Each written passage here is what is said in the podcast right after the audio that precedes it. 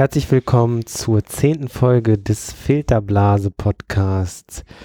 Wir wollen heute sprechen über Donald Trump, ähm, der letzte Woche zum Präsidenten gewählt wurde. Und wir haben intern auch viel darüber gesprochen, ähm, wie konnte es passieren, dass dieser Mensch äh, nächstes Jahr zum US-Präsidenten äh, gewählt wird, beziehungsweise ernannt wird und welche Rolle spielen äh, die sozialen Medien, das Internet und gerade für uns als Technologiemagazin äh, ist diese Frage besonders spannend. Dabei ist der Stefan. Hi Stefan. Hallo Luca.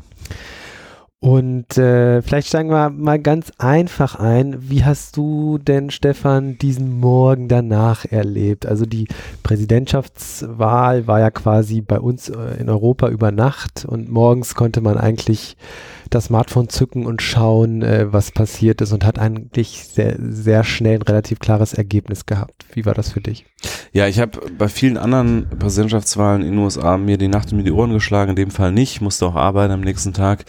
Ich bin um 5 Uhr einmal aufgewacht und habe ähm, das iPad gezückt und geschaut und da lag Clinton noch in Führung. Da bin ich sozusagen wieder beruhigt entschlummert und dann um 8 Uhr morgens ähm, klingelte der Wecker und dann habe ich direkt auf mein Smartphone geguckt und gesehen, ähm, jetzt wird äh, Trump der Sieg vorhergesagt äh, von allen großen Medien.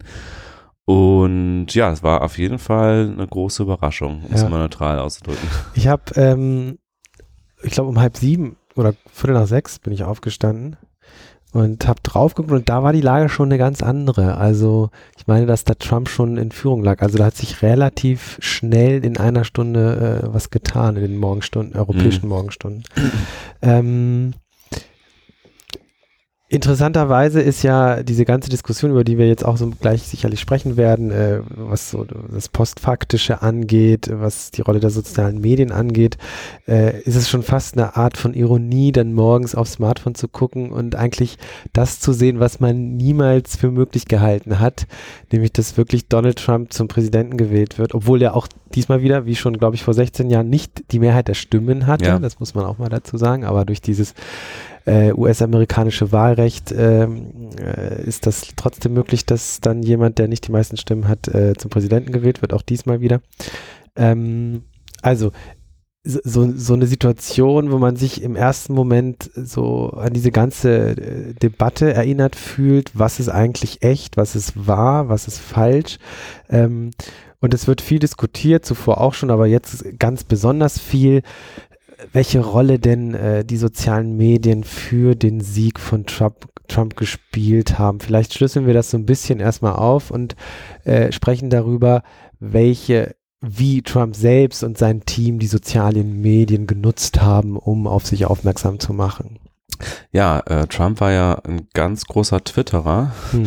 Ähm, ich folge ihm auch auf Twitter und das ist einfach so aus Unterhaltungszwecken in erster Linie, weil es ist, also ich habe mir bei so vielen Tweets immer wieder zwischendurch gedacht, okay, das war's jetzt. Also das ist jetzt was hier hinaus, das wird ihm jetzt auf die Füße fallen. Aber das hat man ja immer wieder auch bei Äußerungen gesagt während des Wahlkampfs. Und es gibt ja auch irgendwie so ein paar Leute, die haben das so ein bisschen analysiert und haben irgendwie gesagt, es gibt äh, einige Tweets, die wurden vom Team abgesetzt und andere wurden von ihm persönlich abgesetzt. Das sah man irgendwie daran, von welchem Gerät das jeweils kam.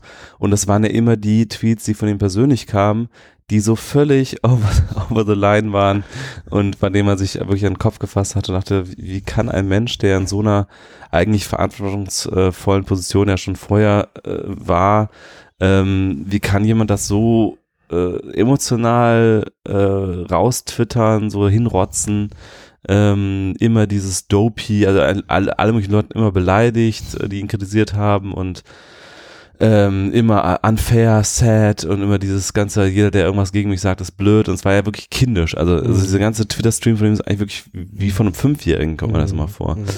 Ähm, ja, also ähm, ich glaube, kurz vor der Wahl hat ihm das Team sogar den Twitter-Zugang äh, äh, zu dem Account entzogen. Also das sagt ja eigentlich alles. Hm. Ähm, wie war er, also Twitter war eigentlich sein, sein Hauptkanal. Hm. Äh, was hat, hat er auch was auf Facebook gemacht, sicherlich? Das habe ich jetzt wenig Hab ich auch nicht wahrgenommen. wahrgenommen. Nee. Ähm, und in anderen Kanälen auch nicht. Auch äh, übrigens auch mal ganz interessant wieder, äh, wie wichtig was für einen kulturellen Wert Twitter hat, ja, also bei aller Diskussion um die ökonomische Zukunft von Twitter, aber das ist, das ist ein anderes Gespräch. Ähm, ja, aber dann, dann schließt sich doch eigentlich direkt die nächste Frage an. Wie kann es sein, dass jemand, der Dinge sagt äh, und sie übers soziale Netz verbreitet, die entweder beleidigend sind, die falsch sind, äh, die nicht stimmen, die einfach jeder Tatsache entbehren. Wie kann es sein, dass so jemand dann doch zum Präsident gewinnt? Und das ist natürlich die große Frage. Ähm, aber da schwingt auch diese, diese, diese These des, des, des ähm, einmal Postfaktischen, des ja. Postfaktischen mit, definitiv. Und ähm, ja, Stefan, was sind deine Gedanken dazu? Also ich glaube, ganz viel hat erstmal gar nicht so viel mit sozialen Medien zu tun. Also ich glaube, ganz viel ist erstmal die Ausgangslage in den USA. Da werden wir halt jetzt, also da müssen wir halt ein bisschen in die politische Analyse jetzt rein. Äh, kommt vielleicht ein bisschen vom Thema weg, aber ich glaube, es gibt einfach einen großen Teil der Bevölkerung in den USA, der sich von den politischen Eliten betrogen fühlt. Und das fängt äh, an mit so Dingen wie äh, Freihandel. Äh, das ist ja ganz deutlich gewesen, wo Trump die Stimmen geholt hat. Das sind ja diese ganzen äh, weißen Arbeiter, die traditionell demokratisch gewählt haben, jetzt aber oft arbeitslos geworden sind oder unter schlechten Jobbedingungen leiden, weil äh, Jobs äh, weggegangen sind nach Mexiko, nach China, wo auch immer. Eben in Folge, zumindest so wird das äh, von Trump dargestellt und das ist auch durchaus eine These, die auch andere ähm, unterstreichen würden, also in Folge von diesem Freihandelsabkommen, der unter Rust Belt in den USA. Also ich glaube, das hat ganz viel erstmal damit zu tun. Die fühlen sich betrogen vom politischen Establishment diese Freihandelsabkommen heißen unterm Strich mehr Wertschöpfung für das, für die gesamte Volkswirtschaft, aber die teilen sich halt irgendwie ungleich auf. Also da profitieren halt einige wenige sehr stark von und, und viele halt äh, leiden darunter. Und ich glaube, da hat Trump einfach mit diesem Anti-Freihandel in Kombination mit äh, ähm, starker Position gegen Immigration und auch natürlich dieses äh, eng, mit Ängsten spielen gegenüber Muslimen und so weiter. Also diese Kombination war Mhm. da, glaube ich, einfach sehr wirksam. Und das äh, ist natürlich, also ich glaube, diese Zahlmedien sind da ein Katalysator für diese ähm, Einstellung und man kann sich ja auch da relativ einfach dann seine Realität bauen oder sie wird ja quasi automatisch durch die Algorithmen mit für eingebaut. Also das ist sicherlich ein Verstärker und in einer äh, Ära, in der klassische Medien eine größere Rolle gespielt haben, wäre das vielleicht abgefedert worden dann. Ähm, Und das, das wäre ja so die Frage, die man Mhm. sich stellt, ja. Also wäre das vor, wäre so ein Wahlsieg eines solchen Mannes vor 30 Jahren in ähnlicher Art und Weise möglich gewesen.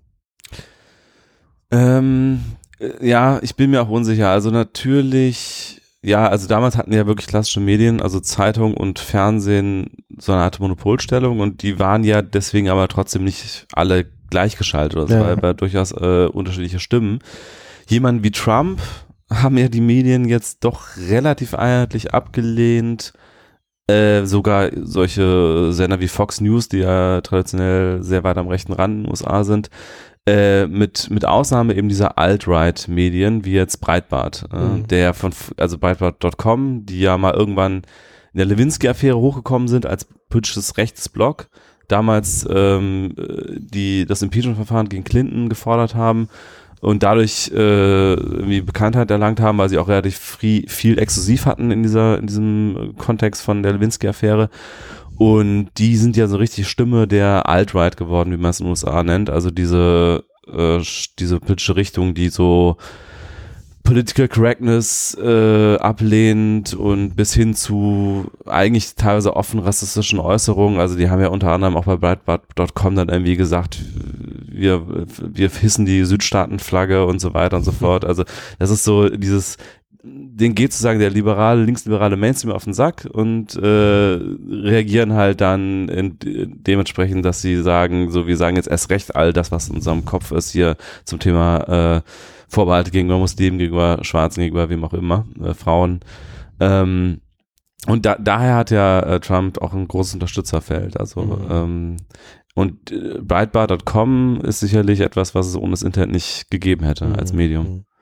Und ähm, wenn, wenn wir so ein bisschen, ähm, also ich, ich versuche das jetzt so ein bisschen doch in Richtung soziale Medien Mhm. zu, äh, zu bringen. Ich frage mich einfach, ähm, so Anfang des Jahres und auch letztes Jahr, als er seine Kandidatur preisgegeben hat, da haben wir uns ja eigentlich, ich spreche jetzt mal ganz bewusst von wir, äh, extrem lustig gemacht über diesen Menschen, wie er aussieht, was er sagt und dass er überhaupt diesen Anspruch haben kann, Präsident werden zu können, ja. Ähm, und man hat einfach echt ein Meme nach dem anderen beobachtet, auch gerade in diesem Jahr, da, da, haben irgendwelche gewitzten Webdesigner äh, Websites gebaut, wo man seine Frisur mhm. mit dem Föhn in alle Richtungen mhm. äh, föhnen oder konnte. Die, oder die Trompete. Die Trompete, richtig. Und wir haben uns alle lustig gemacht, aber irgendwie war tagtäglich im Netz war Trump präsent. Er, mhm. war, er war stetig da und von Hillary Clinton hat man eigentlich nicht so viel äh, mitbekommen. Ähm, ist das nicht, äh, wenn man dann hinzuzieht, diese, diese, diese, dieses oder dieses Phänomen des postfaktischen, äh, das ja besagt, es gibt kein richtig oder falsch mehr. Gerade im, im digitalen Zeitalter wird es immer mehr zum Problem, äh, zu unterscheiden und zu differenzieren. Äh, wenn man das noch hinzuzieht und sich dann überlegt, tagtäglich ist diese Person in irgend, egal wie von der Wertung her, aber präsent. Ähm, ähm, und am Ende, äh, wir machen uns bis kurz vor Schluss äh, lustig über ihn und nehmen ihn nicht ernst und dann kriegt man äh, die volle Dröhnung und dieser Mensch wird äh, Präsident der Vereinigten Staaten. Also ähm, ich bin da so ein bisschen äh, zwiegespalten, was die Rolle äh, der sozialen Medien und die Rolle des Netzes angeht. Mhm. Du hast ja gesagt, du glaubst nicht, dass es so viel damit zu tun hat. Ich glaube, ohne die das Internet, wie wir es heute haben und die sozialen Medien, hätte es das Phänomen Trump vielleicht gar nicht gegeben. Da wär, er wäre vielleicht schon bei den Vorwahlen äh, rausgeflogen. Naja, auch die klassischen Medien sind ja zumindest, ähm, was, da, was diese Schlagzahl äh, über Trump-Berichterstattung angeht, äh, voll drauf eingestiegen. Also und das, äh, das kann man auch wieder sagen, das ist vielleicht auch so ein bisschen ein Online-Phänomen, weil online sehr klickgetrieben ist und natürlich irgendwie eine polarisierende, starke Meinung oder irgendwie was Überraschendes immer, immer zieht und immer Leser ähm, auf die Seite zieht, ähm, sind die halt auch voll auf eingestiegen. Also jede Äußerung von Trump wurde ja auch in allen klassischen Medien links und rechts äh, wiedergegeben. Ne? Das war ja nicht nur die sozialen Medien, sondern das waren ja in dem Fall auch die klassischen Medien.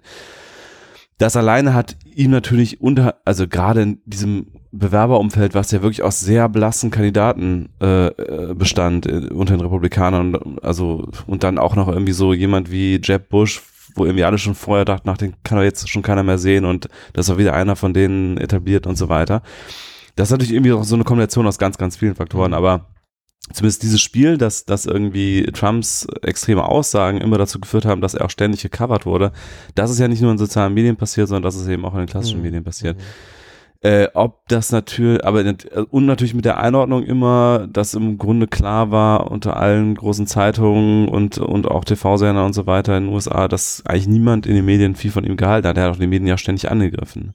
Mhm. Ähm, aber es hat halt trotzdem nicht dazu geführt, dass seine Unterstützer weniger wurden. Es hat vielleicht sogar noch eher dazu geführt, dass dieses Gefühl, der zeigt den Etablierten, noch stärker wurde, je mehr er abgelehnt mhm. wurde mhm. äh, von diesem Establishment, wozu ja auch dann irgendwie die klassischen Medien gehören. Und deswegen, also ich denke mir, also ich, ich würde auch zustimmen, dass ähm, das Phänomen Trump sicher eine, also hat sicher einen, einen Faktor soziale Medien oder wäre ohne soziale Medien wahrscheinlich so nicht denkbar gewesen. Mhm. Es ist aber, glaube ich, aber es ist nicht der einzige Punkt, sondern es muss noch ganz wieder zukommen. Also es ist dieses allgemeine, diese allgemeine Stimmung in den USA. Wir haben, äh, wir haben die Eliten satt, äh, dieser Umschwung äh, in Bezug auf Freihandel, äh, dieses Gefühl, nicht mehr sagen zu können, was man eigentlich meint, was ja auch in Deutschland irgendwie relativ verbreitet ist, mhm. äh, Phänomen AfD und ähm, diese allgemeine Sattheit, ähm, das den Etablierten äh, zeigen zu wollen. Auch, auch das Phänomen Sanders unter den mhm. Demokraten, er wurde am Ende zwar nicht der Kandidat, aber er ist ja relativ knapp nur gescheitert. Wäre ohne diese Stimmungslage, glaube ich, auch nicht mhm. möglich gewesen. Einer, der sich Sozialist nennt, äh, der es so weit schafft, den Vorwahlen bei den Demokraten, das, das ist auch ein Phänomen, das mhm. vor 20 Jahren noch nicht denkbar gewesen wäre. Und du hast Deutschland genannt. Ähm, viele fragen sich jetzt, was ist denn, wir haben, also was ist mit uns, also was ist mit äh, Deutschland und äh, nächstes Jahr haben wir Bundestagswahl und äh, wie schätzt du denn die Lage hier ein? Also ähm, wir haben eine AfD, die, die ganz, ganz, ganz ähnlich agiert, vielleicht nicht in so einem schroffen Ton wie, wie Trump, aber ähm, die zum Teil ähnliche Positionen vertritt. Ähm, haben wir im Bundestag nächstes, nächstes Jahr eine AfD sitzen, die vielleicht mit 20, 25 oder 30 Prozent vertreten sein wird? Ich halte es nicht für ausgeschlossen. Also man hat ja so viel äh, Phänomen Brexit, Phänomen Trump, immer gesagt, ja, die Umfragen sehen alle irgendwie noch äh, recht beruhigend aus und dann am Ende kam es dann doch immer anders. Ich glaube, im, im Moment der äh, Wahlkabine, wenn Menschen dann äh, ganz alleine dastehen und keinen sozialen Druck verspüren, also ich meine, diese ganzen Umfragen basieren ja alle auf Anrufen, mhm. äh, da hat man Personen am anderen Ende des Telefons und muss sich irgendwie rechtfertigen oder denkt das vielleicht, dass man sich rechtfertigen muss für seine Position. Mhm. Nein, da stehst du ganz alleine in der Barkabine und, äh, und ich glaube, bei vielen setzt dann so dieses, äh, jetzt zeige ich es denen mal, mhm. äh, dieser Gedenkenprozess in, in Gang. Und ja, ich halte es für möglich, dass da mhm. die AfD mit einer zweistelligen, auf jeden Fall mit einer zweistelligen Prozentzahl in den mhm. Bundestag einzieht. Ähm, ich glaube, wir reden ja viel über das Postfaktische mhm. und ich glaube, es ist vielleicht gar nicht mehr unbedingt so sehr das Postfaktische, was da ähm, wirklich die Hauptsache ähm, oder was, was dieses Phänomen Filterblase in erster Linie ausmacht, sondern einfach auch die Selektion von realen Nachrichten. Also ähm, haben, wenn ich mir jetzt jeden Tag alles anschaue im Nachrichtenstream, wo man irgendwie, äh, ich meine auch, also auch Flüchtlinge werden kriminell, auch äh, Flüchtlinge begehen kriminelle Taten. Wenn ich jetzt jeden Tag immer nur diese echten Fakten mir anschaue und alles andere ausblende, baue ich mir ja auch meine Realität. Also ich glaube, es ist gar nicht, also ich weiß gar nicht, ob der Begriff des Post, äh, Postfaktischen da wirklich äh, so treffend ist, sondern es ist eigentlich auch irgendwie, also die Filterblase funktioniert ja auch einfach, indem man äh, Dinge ausblendet und andere Dinge eben überproportional mhm. konsumiert. Mhm. Also und ich glaube, das funktioniert bei Facebook auch irgendwie ganz gut. Man kann ja auch tatsächlich sich sein, seine Filterblase aus etablierten Medien zusammenstellen bei mhm. Facebook, die, die ja auch über solche Dinge berichten, wie es gab eine Vergewaltigung, äh, es ist ein Flüchtling im Verdacht. Und äh, man kann seinen ganzen Nachrichtenkonsum darauf ausrichten. Mhm. Und das passiert, glaube ich, gerade. Ähm, die große Frage ist ja so ein bisschen, Entschuldigung, ähm, das äh, gab es das nicht auch vorher schon. Ne? Also braucht man dazu ein Facebook, braucht man dazu Algorithmen, die einem äh, den passenden Nachrichtenstrom bietet, den man haben will. Hat man das nicht vorher auch schon getan, indem man bestimmte Medien konsumiert hat? Ja, also ich habe als Student die Frankfurter Rundschau gelesen äh, und äh, später dann irgendwann zum Spiegel gewechselt äh, oder beides. Also weil ich hatte natürlich ein mhm. bestimmtes poli äh, politische Perspektive äh, auf das, wie ich die Welt verstehen will und, ähm, und die, die Basis dafür, äh, das Wissen, das habe ich aus entsprechenden Medien äh, mir zugezogen. Ja, also das ist, ähm, was ist jetzt anders als noch vor 20 Jahren, in, des, in denen es die sozialen Medien nicht gab, ja. Ähm, also man ist ja, was ich sagen will, man ist sehr schnell dabei, damit konfrontiert, dass man, ähm, dass man sagt, ähm, die Algorithmen bauen uns in Facebook unsere eigene Filterblase und wir kriegen eigentlich nur noch mit, was wir wollen und alles andere nicht mehr. Ähm, so einfach ist es, glaube ich, nicht. Nichtsdestotrotz ähm, gibt es natürlich diese Tendenz ganz klar und es gab ja dieses ähm, ich glaube, die Washington Post hat das gemacht, einen republikanischen ähm, Facebook. Wall Street Journal hat das Wall Street Journal. Ja ähm, und ein eher demokratisch geprägt. Ich mhm. habe mir das jetzt nicht genau angeguckt. Hast du dir, hast mhm. du da mal drauf geschaut? Ja. Wie war das? Also das sind natürlich sozusagen Streams in Reinform gewesen. Mhm. Also ich habe mir, ähm, das gibt ja verschiedene Begriffe, die du auswählen kannst. Donald Trump, Präsidentschaftsdebatte, ISIS und so weiter. Und dann kannst du dir anschauen, was dann jeweils sozusagen der linksliberale Wähler in den USA da äh, sieht und was der, was der Republikaner-Wähler sieht. Und das war natürlich jetzt so Streams in Reinform, die es wahrscheinlich in so reiner Form jetzt gar nicht gibt. Ne? Also ich glaube, äh, also dann sind dann halt im Republikaner-Stream nur so Alt-Right-Seiten und irgendwie, also ab Fox rechts, rechts davon und beim Linksliberalen sind Daily Kos und diese ganzen äh, typischen linksliberalen Medien halt mhm. und deren Nachrichten. Und das ist sehr interessant, das zu sehen, aber wie gesagt, ich glaube, dass es in so einer Reihenform jetzt gar nicht bei den einzelnen Nutzern wirklich ankommt. Mhm. Ähm, weißt du, wie die das genau, den, den, den Stream berechnet haben? Also du nee, gibst ein Schlagwort ich, ein und ich kann mir gut vorstellen, dass die einfach das nach Quellen sortieren. Also mhm. man weiß ja, äh, man weiß ja, was, ähm, wer wo steht politisch und dann kannst du halt einfach wahrscheinlich den Stream bauen. Oder haben die Fake-Nutzer angelegt? Ich weiß, also technisch weiß ich nicht, wie die das mhm. umgesetzt mhm. haben, aber das waren schon, wie gesagt, rein links, äh, linke oder rein rechte Streams sozusagen. Mhm. Ähm, zum Thema, äh, ist die Filterblase ein neues Phänomen? Nein, natürlich überhaupt nicht. Also Filterblasen gab es immer schon. Jeder lebt äh, auch in gewisser Weise in seiner, in seinem äh, Filter, was bekannte Freunde und so weiter angeht. In seinem Milieu, also Milieu ist vielleicht ein ganz alter Ausdruck für so eine Filterblase, aber die, die, die Milieus werden ja viel kleiner und, und viel, also und können sich noch stärker abschotten und werden halt irgendwie auch noch extremer. Also wenn du jetzt die Frankfurter Rundschau ge äh, gelesen hast, weißt du, die hat eine linksliberale Ausrichtung, aber das deckt ja immer noch ziemlich viel ab und da gibt's ja immer noch einen gewissen Binnen, äh, sagt man, ähm, ähm, äh, ein, ein, äh, also diese Bandbreite an Meinungen, die in dieser Zeitung stehen. Und bei Facebook kann man sich halt noch viel extremer einkapseln in seine Weltsicht und noch viel stärker ausblenden, was links und rechts passiert. Mhm. Ähm, da gibt's ja einfach gar keinen Konsens mehr irgendwann, wo man angreifen kann. Also wenn ich jetzt mit irgendwie einem von Verschwörungstheorien überzeugten äh, Reichsbürger äh, auf den treffe, da haben wir keine Grundlage mehr, über mhm. die wir, wir, wir erkennen nicht mehr dieselben Fakten an. Also mhm. das wäre jetzt nicht so bei einem, der Frankfurter Rundschau liest und einem der FAZ liest. Mhm. Die haben zwar verschiedene Interpretationen der Fakten, mhm.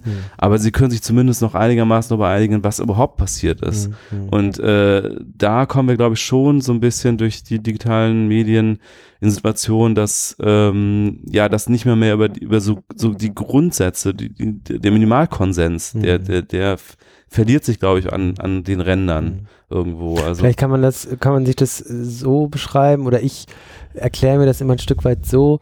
Ähm, diese Extremposition, die hat man vor 30 Jahren, hat man die durchaus ja auch mit anderen Menschen geteilt was weiß ich, in der Kneipe und hat dann seine Runde gehabt, dann ist man nach Hause gegangen, ins Bett gegangen und gut war. Mhm. Das heißt, man hat, man hat keinen Verstärkereffekt, wie man, wie man ihn heute hat in den sozialen Medien. Dann gibt es dann irgendeine Facebook-Gruppe, was weiß ich, zu Merkel ist ein Mann, ja, und dann wird, wird in dieser Gruppe, die ja dann abgeschottet ist vom Facebook generell, äh, von der Facebook-Öffentlichkeit, mhm. ähm, ähm, und kann da halt abgehen, wie man will und und das wäre dann bestärkt, die, wird bestärkt von anderen, ja. dieses, diese Theorie ja. oder diese These der Echo Chamber, also der Echokammer, mhm. ja. Also dann trifft sich ganz Deutschland äh, in dieser Gruppe und dann ist man nicht mehr zu fünft, wie in der Kneipe mhm. von dem an, sondern man ist auch sicherlich wenig, vielleicht sind es 1000, vielleicht 2000, aber es ist ja nochmal ein ganz andere äh, ganz anderer Verstärkungseffekt dann auch. Es gibt diese Theorie der, der Schweigespirale von äh, Elisabeth Noller-Naumann, das äh, so die quasi in Deutschland der die Wegbereiterin der empirischen Sozialforschung war und also generell von Umfragen und so weiter. Die hatte damals Allensbach gegründet ähm, und die hatte, ich glaube, in den 50er Jahren schon diese Theorie der, der Schweigespirale veröffentlicht, dass gewisse Meinungen in der Gesellschaft, wenn sie nicht öffentlich geäußert werden, irgendwann äh, dass, dass, die, dass die Mitglieder der Gesellschaft die diese Meinung vertreten, für sich erstmal, und sie nicht hören im Diskurs, im gesellschaftlichen Diskurs, ähm, dass die irgendwann denken, dass sie alleine damit stehen und damit dann diese Meinung sozusagen langsam ausstirbt, weil sie sich dann sozusagen anpassen an die Mehrheit und man ist ja immer gewisserweise auch ein, äh, an Konsens orientiert als Mensch. Und ich glaube, wir haben jetzt gerade so ein bisschen den umgekehrten Effekt, also bei Facebook, dass äh, Leute mit extremen Meinungen halt äh, relativ einfach andere finden, die eine ähnliche extreme Meinung haben und sich da gegenseitig bestärken. Also quasi die, die Umkehr der Schweigespirale, die wir so durch die klassischen Medien hatten. Mhm. Also das ist, glaube ich, auf jeden Fall ein, ein wichtiger Faktor in mhm. diesem Phänomen. Ja, ja interessant. Äh, apropos, wenn wir nochmal zu den Wahlergebnissen kommen und zu den Umfragen zuvor, die ja einfach so phänomenal äh, falsch waren. Mhm. Ähm, auch das interessant, wenn man überlegt, äh, in was, in, dass wir in einer digitalen Welt leben, in der eigentlich alles äh, von morgens bis abends analysiert äh, wird und Daten gesammelt werden und ausgewertet werden, ähm, dass die so daneben lagen. Also welchen Wert haben diese, diese, diese Wahlumfragen heute noch? Ja, auf jeden Fall einen geringeren äh, als vor, vor wenigen Jahren noch. Ne? Das hat sich jetzt in letzter Zeit häufiger, hat sich schon in den Vorwahlen übrigens mhm. äh, mehrfach gezeigt. Ne? Da gab es irgendwie mal eine Umfrage, die da sah zum Beispiel auch, sah Clinton ganz weit vorne gegenüber Sanders und dann hat Sanders gewonnen in einem Bundesstaat mhm. und so. Also das war jetzt nicht so, das haben nicht so viel mitbekommen, weil das eher so, so kleinteilige Sachen waren, aber die, die Qualität von äh, empirischen äh, Sozialumfragen äh, hat anscheinend allgemein nachgelassen. Auch da kann man jetzt lange darüber diskutieren, Woran das genau liegt, ähm, ich glaube, soziale Erwünschtheit ist ein großer Faktor. Mhm. Ähm, Gerade jetzt im Fall Brexit und im Fall von Trump, dass Leute einfach, die gefragt werden, es nicht zugeben wollen, ähm, aber in der Wahlkabine halt dann sagen, jetzt interessiert es ja auch keinen mehr, jetzt kann ich immer endlich meine Meinung sagen. Ähm, ja, also das, aber ist das so schwierig, ist das so schlimm an sich, mhm. frage ich mich halt. Ne? Also ist es, ich finde es sogar eigentlich vielleicht sogar eine erfreuliche Entwicklung, dass man nicht vor der Wahl schon das Gefühl hat, das ist alles schon gelaufen, man weiß sowieso, was hinterher rauskommt. Es ist Im Grunde, so, ja. Grunde brauche ich gar nicht mehr hingehen. Ja, ja. Es ist insofern erstmal interessant, weil vieles, was politisch gemacht wird, gerade in so einem Wahljahr, ja auch ganz stark davon abhängt, äh, wie die Stimmung im Land ist. Und ist sie nun mal pro dieses Argument oder dieser Gesetzesvorlage oder kontra, dann wird sie halt, egal welche Partei, entsprechend äh, wird so ein Gesetz äh, durchgeboxt oder halt nicht. Insofern ist es vielleicht sogar ein Stück weit befreiend. Mhm. Ähm, aber das heißt sicherlich jetzt nicht, dass, dass irgendwie diese ganze äh, Umfrageindustrie ähm, ja, platt geht, also oder, oder, die Menschen wollen, wollen, glaube ich, wissen, äh, wo ein Land, Land, politisch tickt. steht. Mhm. Ähm, das wird es immer wieder geben. Die Frage ist einfach, wie sehr man sich darauf verlassen kann. Und so wie es jetzt die Wahlnacht gezeigt hat in den USA, äh, nicht so wirklich. Ähm, ein Thema wollte ich nochmal ansprechen, das jetzt auch ganz aktuell ist. Mark Zuckerberg äh, wurde äh, direkt nach der Wahl äh, so ein bisschen ähm, konfrontiert damit, dass äh, Facebook schuld sei an, an Trumps Wahlsieg. Mhm. Und ähm, er hat das äh, extrem abgetan, dass das äh, totaler Schwachsinn ist. Und hat jetzt aber, glaube ich, sogar eingelenkt und gesagt, sie wollen auf Facebook da zusehen, dass weniger Falschmeldungen äh, verbreitet werden. Hm. Ähm, ist das ein Eingeständnis doch äh, irgendwie? Ich meine, gut, klar, das Valley ist hochdemokratisch und wenn nur Kalifornien abgestimmt hätte, hätten wir jetzt Hillary Clinton als Präsidentin. Aber ähm, ist das eine Art Eingeständnis, dass da doch eine Verantwortung liegt, die, die er mit seinem Unternehmen so ein bisschen von sich wegweist?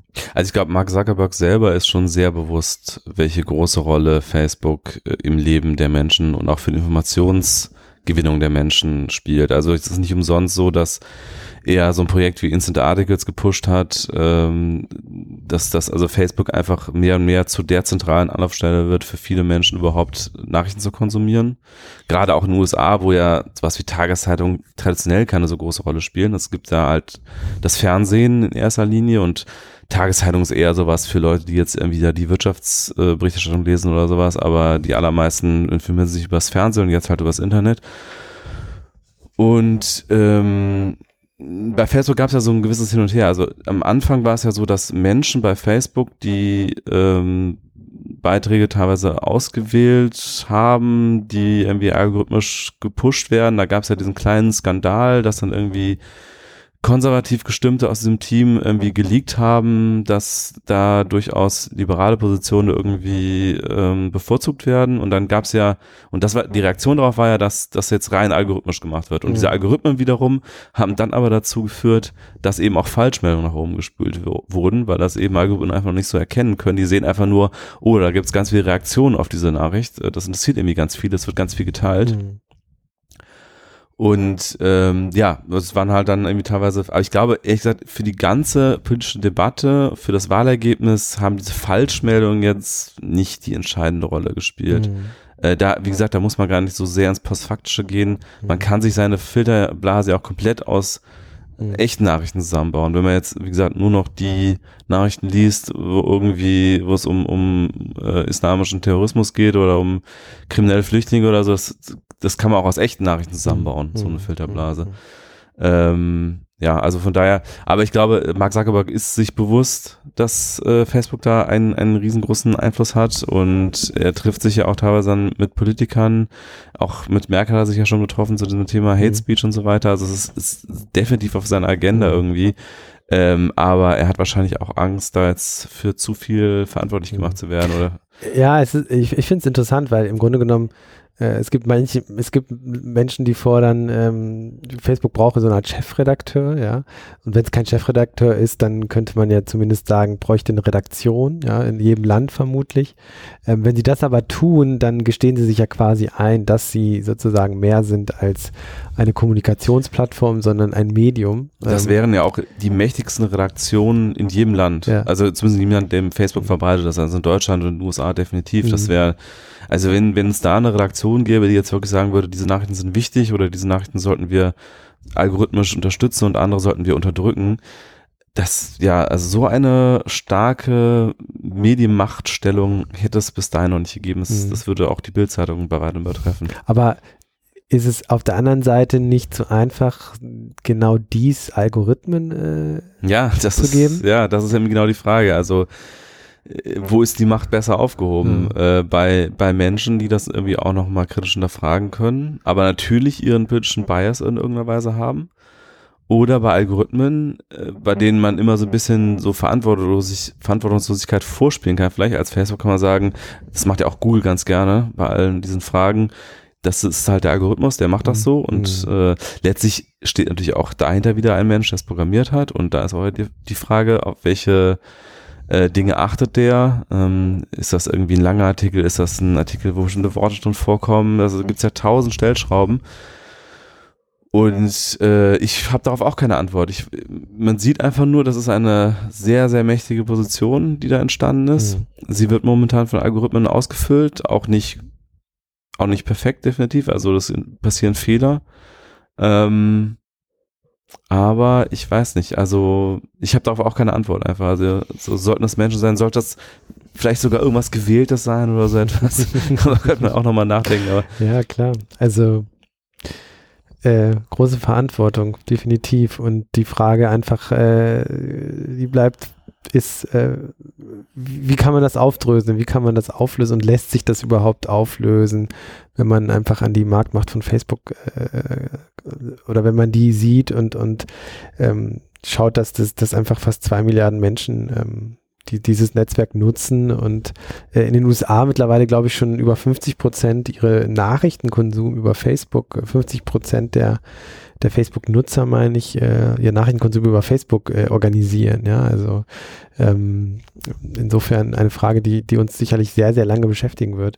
Ähm, Stefan, ich glaube, wir haben es ganz gut abgedeckt, ähm, von postfaktischem zu Trump und irgendwelchen komischen äh, Friseur-Websites äh, seiner Haare. Ähm, in diesem Sinne, äh, danke fürs Zuhören und in Zukunft hoffentlich wieder regelmäßiger aus der T3N-Redaktion mit der Filterblase. Tschüss. Tschüss.